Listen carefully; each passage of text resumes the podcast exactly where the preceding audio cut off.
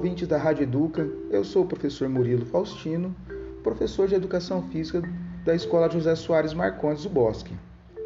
Antes de começar nosso bate-papo, quero mandar um abraço especial aos pais, aos alunos, aos professores e às educadoras que acompanham a Rádio Educa. Quero mandar um beijo especial às educadoras, a hashtag Somos Todos Professoras. Um abraço! O tema de hoje é a importância da atividade física para o bem-estar emocional. Vamos lá. Vou tratar da introdução e depois vamos falar em dois temas, tudo bem? É sábio que a atividade física promove o equilíbrio de emoções, o controle do estresse e a obtenção de prazer na vida. Não é novidade que a prática de atividade física traz inúmeros benefícios, mas não somente para os atletas, mas a todos os indivíduos em diferentes fases da vida. O problema é que nem todo mundo compreende como que a prática de atividade física pode influenciar direta e positivamente o bem-estar emocional. Tanto é que boa parte dos tratamentos psicológicos todos encaminham que a pessoa faça uma atividade física. Nos dias atuais, sei que é muito difícil devido às nossas rotinas de estudo, trabalho, família, entre outras coisas que consomem grande parte do dia. Porém, deixando de dedicar uma parte para relaxar e para fazer atividade física ou qualquer outra coisa que seja prazerosa. Essa sobrecarga de responsabilidades pode acarretar numa fragilização emocional, bem como favorecer o aparecimento de doenças, principalmente as psicológicas. Então vamos lá, pessoal. Eu estou aqui para alertar vocês a importância da prática de atividade física não somente para o corpo, mas também como a mente, continuando o nosso último, nosso último áudio.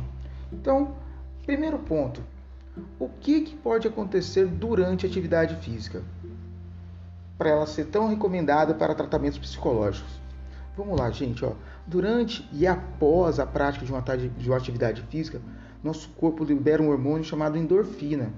Um hormônio que a gente chama de pílula da alegria, diminuindo fisiologicamente o estresse, o mau humor, a ansiedade e as tensões. A melhor motivação para a atividade física, lógico que é o prazer. Sendo o exercício prazeroso, ele com certeza vai ser mais eficiente.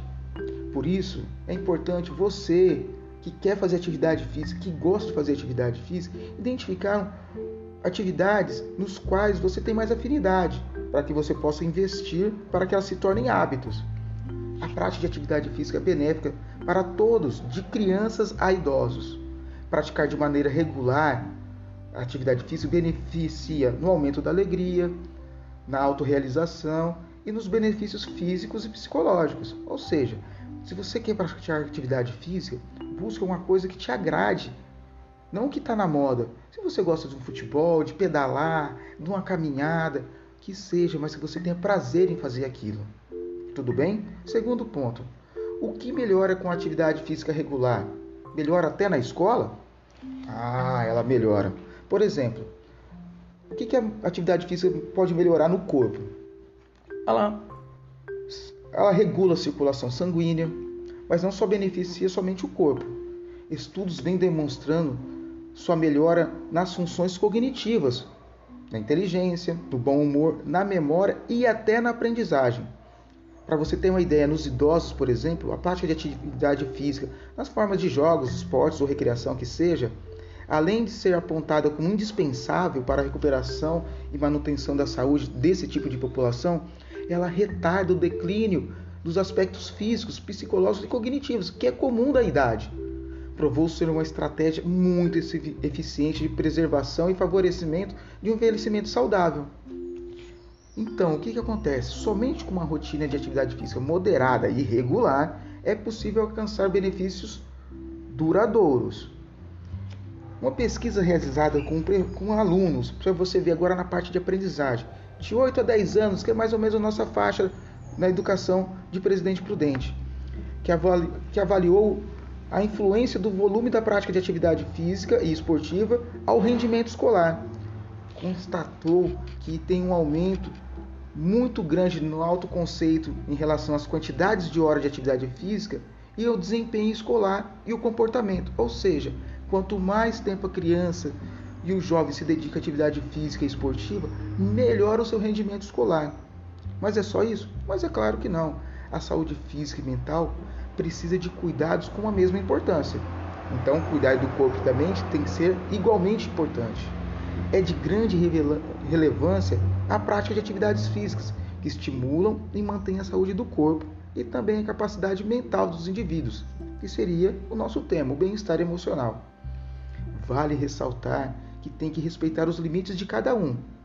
E antes de iniciar qualquer atividade prática, indica-se procurar um profissional habilitado, ou seja, um profissional de, educação física e um médico para fazer uma avaliação física e ter um acompanhamento regular.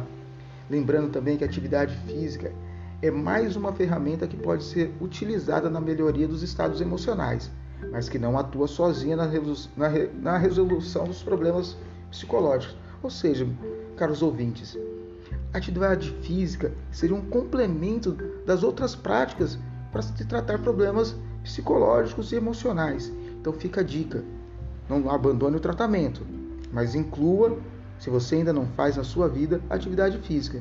Um beijo e nos vemos no futuro. Tchau!